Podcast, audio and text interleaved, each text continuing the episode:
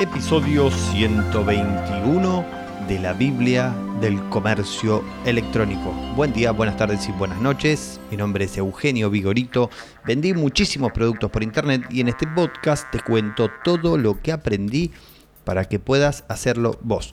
Todos los martes hablamos ahora de cómo salir de Mercado Libre y vender en otros canales. ¿sí? Recordemos que esta es una categoría nueva que empezamos hace poco. En el primer capítulo de esta serie, de esta categoría, hablamos de depender de Mercado Libre es un mal negocio, es una afirmación.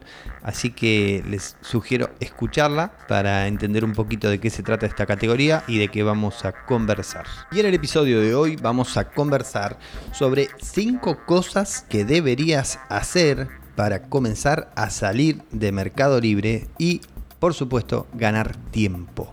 ¿Sí? Para, a ver, no es la idea salir de Mercado Libre, sino que es eh, un poco bajarle, bajarle el copete a Mercado Libre y también tener otros canales de venta, ¿sí? No solamente depender al 100% de Mercado Libre. Bueno, eso lo hablo en el capítulo anterior.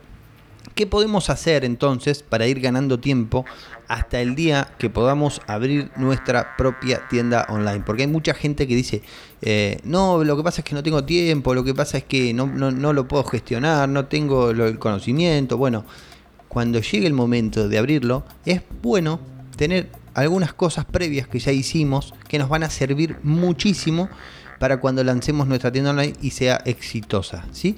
Pero antes de empezar con este episodio, les quiero contar que ofrezco consultorías personalizadas para empresas y emprendedores que quieren vender más en internet. Te ayudo con la toma de decisiones para ir por el camino correcto sin perder el tiempo. Me especializo en comercio electrónico, tiendas online y publicidad en línea.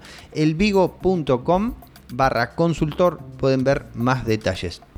Bueno, vamos a dar comienzo entonces al episodio. Es común encontrar muchos vendedores, como decíamos al principio, ¿sí? vendedores de Mercado Libre que dicen en algún momento tengo que abrir mi tienda online, pero no tengo tiempo este, ahora y después, más adelante y qué sé yo. Eh, los entiendo perfectamente porque esto es un proceso, hay que ir madurando, hay que ir gestionando nuestro tiempo y, pero lo tenemos que hacer, ¿sí? Eh, pero hay varias cosas que no requieren tanto tiempo que podemos y debemos hacer, ¿sí? Mientras esperamos el momento justo para abrir otros canales de venta. Eh, el primero que, creo yo que es muy importante es, por supuesto, tener un dominio.com. ¿sí? Si somos, eh, vendemos, no sé, sillas, eh, nos dedicamos a la fabricación de sillas y nos llamamos Sillas Montoto, bueno, sillasmontoto.com. Es súper importante tener un dominio. No puede servir para nada a ojos de, nosotros como vendedores, quizás no sirve para nada, sí, pero tener una página institucional ahí armada que diga eh, eh, los puntos importantes, sí, que diga quiénes somos, qué vendemos, eh, cómo nos pueden contactar. Y eso es muy rápido de hacer. Si no lo queremos hacer nosotros, podemos contratar a alguien que lo haga, porque realmente es muy barato pero esto, esto a, ojos nuestros, como decía, no, puede que no sirva mucho, pero para ojos de Google sí sirve mucho, incluso para los ojos de nuestros clientes, ¿sí? Cuando vendemos en Mercado Libre y los enviamos a nuestra página web o ponemos nuestro, nuestro dominio en alguna parte, ¿sí? En los mensajes, en la descripción, en algún lado, creo que está prohibido en la descripción, pero por algún lado siempre se puede meter. Bueno, Todas esas cositas dan más confianza al cliente y ya vamos haciendo un poquito de branding también, ¿sí? Pero lo más importante es que a, Google ver un dominio que ya tiene historia, que ya tiene tiempo y que de pronto lanza una tienda online es muy positivo, ¿sí? Eh, hay una gran diferencia entre lanzar hoy, abro una tienda online, registro un dominio, abro una tienda online hoy, a tener un dominio que ya Google lo conoce, que ya lo viene viendo hace uno, dos años y de pronto tiene una tienda online. Es totalmente distinto el posicionamiento que vamos a tener en los resultados de búsqueda. ¿sí? Como tip extra, eh, mientras este, ya tenemos la página institucional, ¿qué, podemos hacer?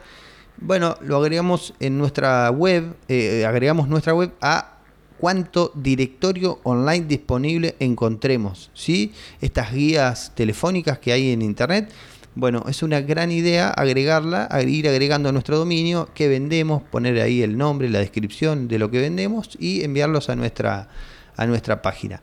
Eh, eso también le sirve muchísimo a Google y nos va a traer visitas a futuro, ¿sí? una, dos, tres, cuatro, cinco visitas por día de cada uno. Este, nos ayuda mucho a la conversión, ¿sí? a, convertir clientes eh, curiosos en clientes.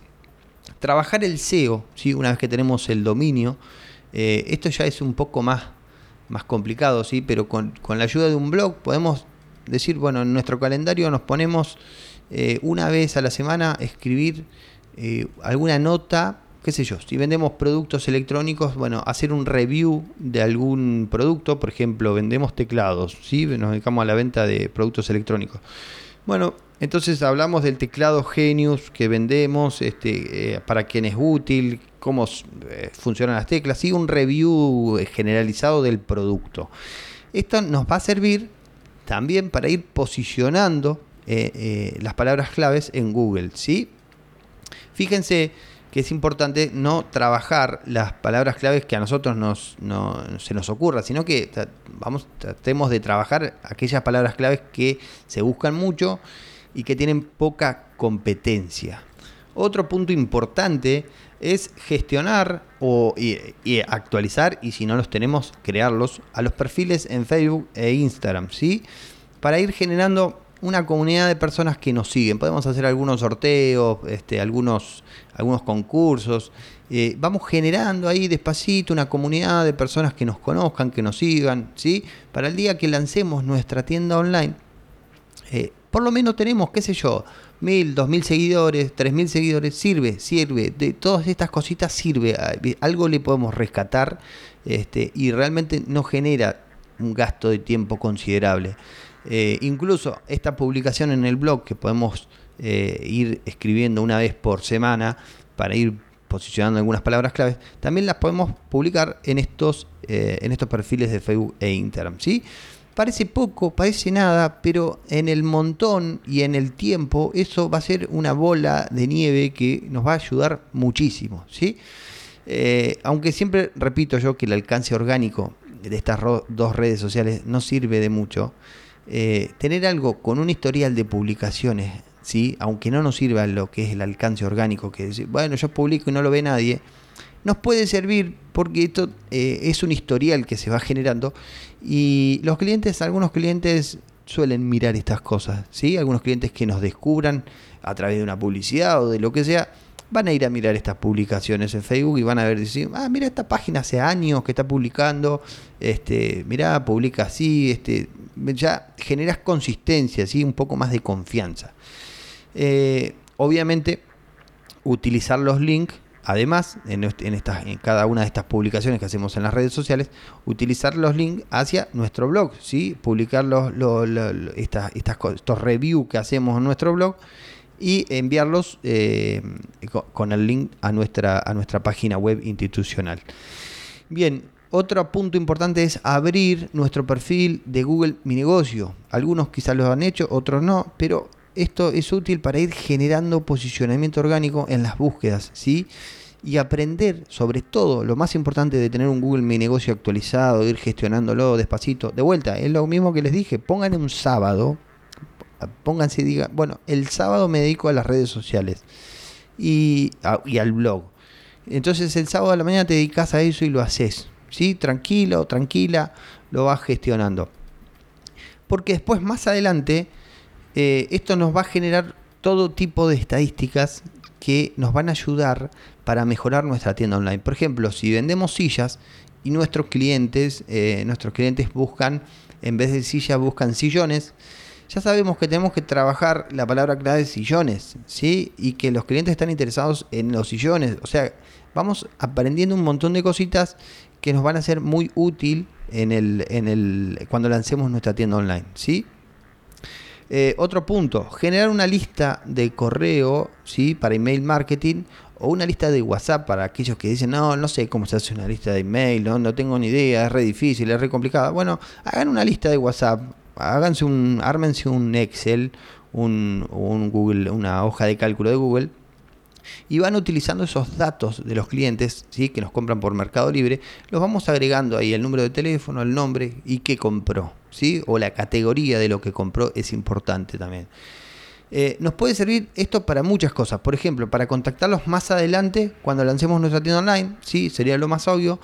Pero además nos puede servir para dar el primer empujón en esas ventas online. ¿sí? Algo tan importante para validar que nuestra tienda online funciona correctamente. ¿sí? Porque hay a ver, vos lanzas una tienda online, pero no sabes si, si esa tienda online eh, tiene una buena tasa de conversión, ¿sí? si convierte.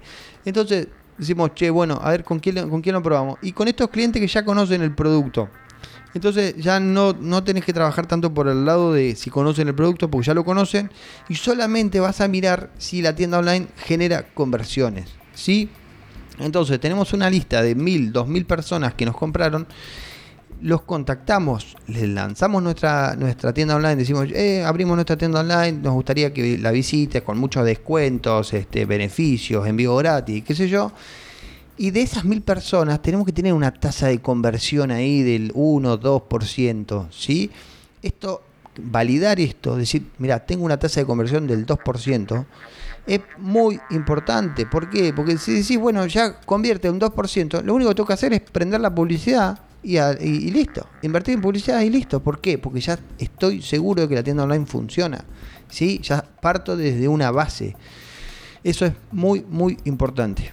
Bueno, Menciona alvigo.com en redes sociales para recomendar este episodio a otros vendedores de Mercado Libre, ¿sí? Esos que siempre vas a leer alguno que dice, sí, oh, a mí me gustaría salir de Mercado Libre, o que dice, Mercado Libre necesita una competencia. Bueno, compartirles este link para que lo escuchen, quizás les puede servir, quizás los puede ayudar. Como siempre, espero que les haya servido esta idea para generar más ventas y nos escuchamos mañana en el próximo episodio de la Biblia del Comercio Electrónico. Chau, chau.